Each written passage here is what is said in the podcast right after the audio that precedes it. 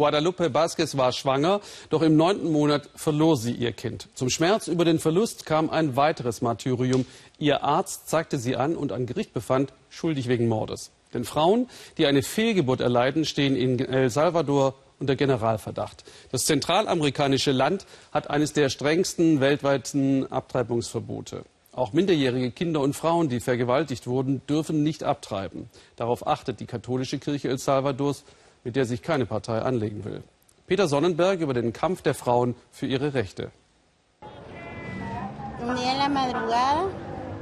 Ich bin morgens aufgestanden und auf die Toilette gegangen. Dort muss ich ohnmächtig geworden sein. Denn als ich zu mir kam, lag ich auf dem Boden, in meinem eigenen Blut. Mein Freund brachte mich ins Krankenhaus, wo sie mir sagten, ich sei schwanger. Aber es sei kein Kind mehr in meinem Körper. Ich wusste nicht einmal, dass ich schwanger war.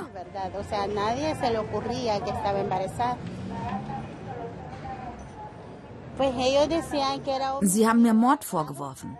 Mord an einem wehrlosen Ungeborenen. Jedenfalls sei es keine Fehlgeburt gewesen, sagten sie. Und noch im Krankenhaus wurde ich festgenommen. Der Richter hat nicht viele Worte gemacht, sich auch nicht um meine Gesundheit gekümmert. Er sagte nur, Sie gehen jetzt erst mal sechs Monate ins Gefängnis, bis wir den Fall untersucht haben. Es wird ein ganzes Jahr. Dann erst bekommt Delmi Ordóñez über eine Menschenrechtsorganisation einen Anwalt, der ihre Unschuld beweist. Das Gesetz verbietet im erzkonservativen El Salvador Abtreibung, aber auch eine Fehlgeburt bedeutet mindestens Untersuchungshaft und führt oft zu vernichtenden Urteilen. 30 bis 40-jährige Haftstrafen sind üblich. Aktuell sitzen 17 Frauen mit solchen Urteilen im Gefängnis. Wir haben die Erlaubnis, mit drei von ihnen zu sprechen. Daniela Ramos, Anwältin einer Frauenorganisation, begleitet uns. Im Gefängnis dürfen wir nicht drehen, also können wir nur erzählen, was wir gesehen haben.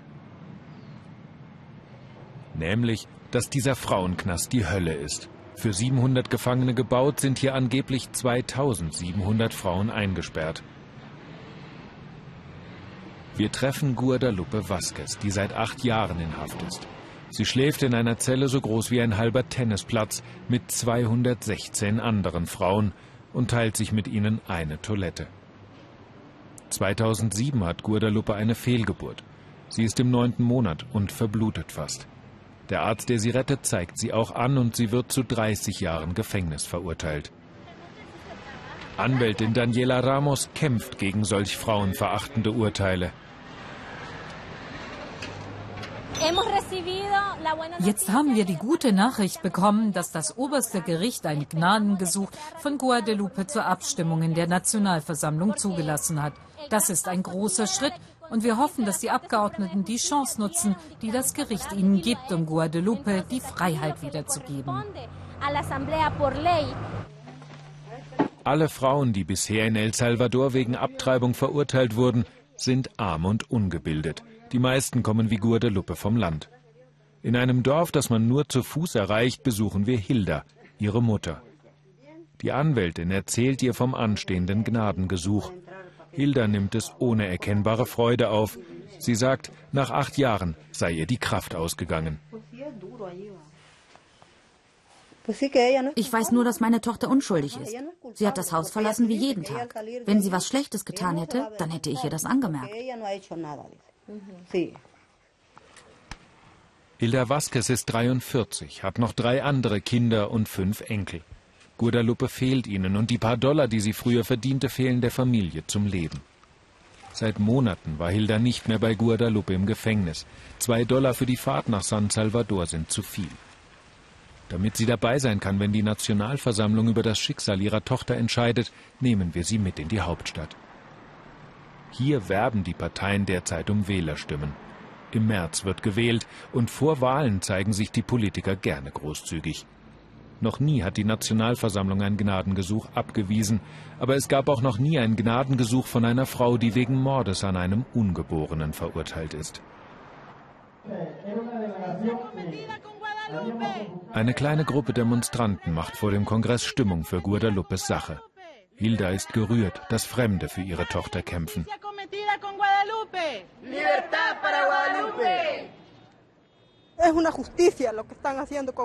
Es ist so ungerecht, was meiner Tochter angetan wird. 30 Jahre. Es kann nicht sein, dass sie sie weiter im Gefängnis lassen, dass sie diese Strafe verbüßen muss für etwas, was sie nicht getan hat.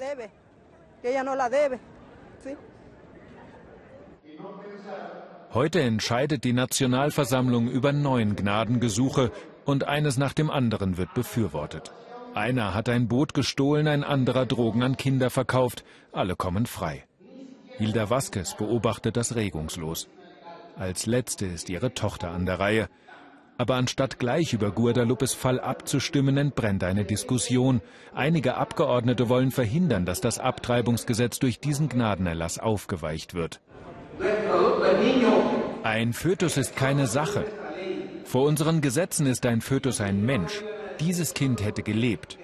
Die Mutter hat es den medizinischen Möglichkeiten vorenthalten. Das ist ihr Problem. Aber wir dürfen ein solches Gnadengesuch auf keinen Fall unterstützen. Einige Politiker versuchen noch auf andere einzureden und es wird klar, wie emotional das Thema Abtreibung in El Salvador ist. Dann ist Abstimmung. Langsam zählen die Ja-Stimmen nach oben. 43 sind nötig, aber bei 42 bleibt die Stimmauszählung stehen. Unfassbar, Guadalupe fehlt eine einzige Stimme zur Freiheit. Dass sie ihren Glauben nicht verlieren darf, ist das Einzige, was Hilda in ihrer Verzweiflung herausbringt. Die Anwältin findet deutlichere Worte. Unsere ganze Gesellschaft ist schuldig. Vom Kind bis zum Greis sind alles unverbesserliche Machos. Von der Erziehung bis in den Beruf wird uns das hier vorgelegt. Delmi, die nach einem Jahr aus dem Gefängnis gekommen war, hat ihre Freiheit zwar wieder, aber das Leben nach der Haft ist ein anderes. Für die Gesellschaft blieb sie eine Kindsmörderin. Die Familie und ihr Freund ließen sie im Stich. Keiner gibt ihr mehr Arbeit. Solange die Menschen so denken, sagt sie, solange brauchen wir nicht hoffen, dass die Politiker Gesetze ändern. Nach unseren Dreharbeiten schickte die Menschenrechtskommission den Fall zurück in die Nationalversammlung. Diesmal wurde das Gnadengesuch angenommen. Aber das Urteil wird nicht aufgehoben. Guadalupe muss mit ihrem Status als Kindesmörderin und der vermeintlichen Schuld auch in Freiheit weiterleben.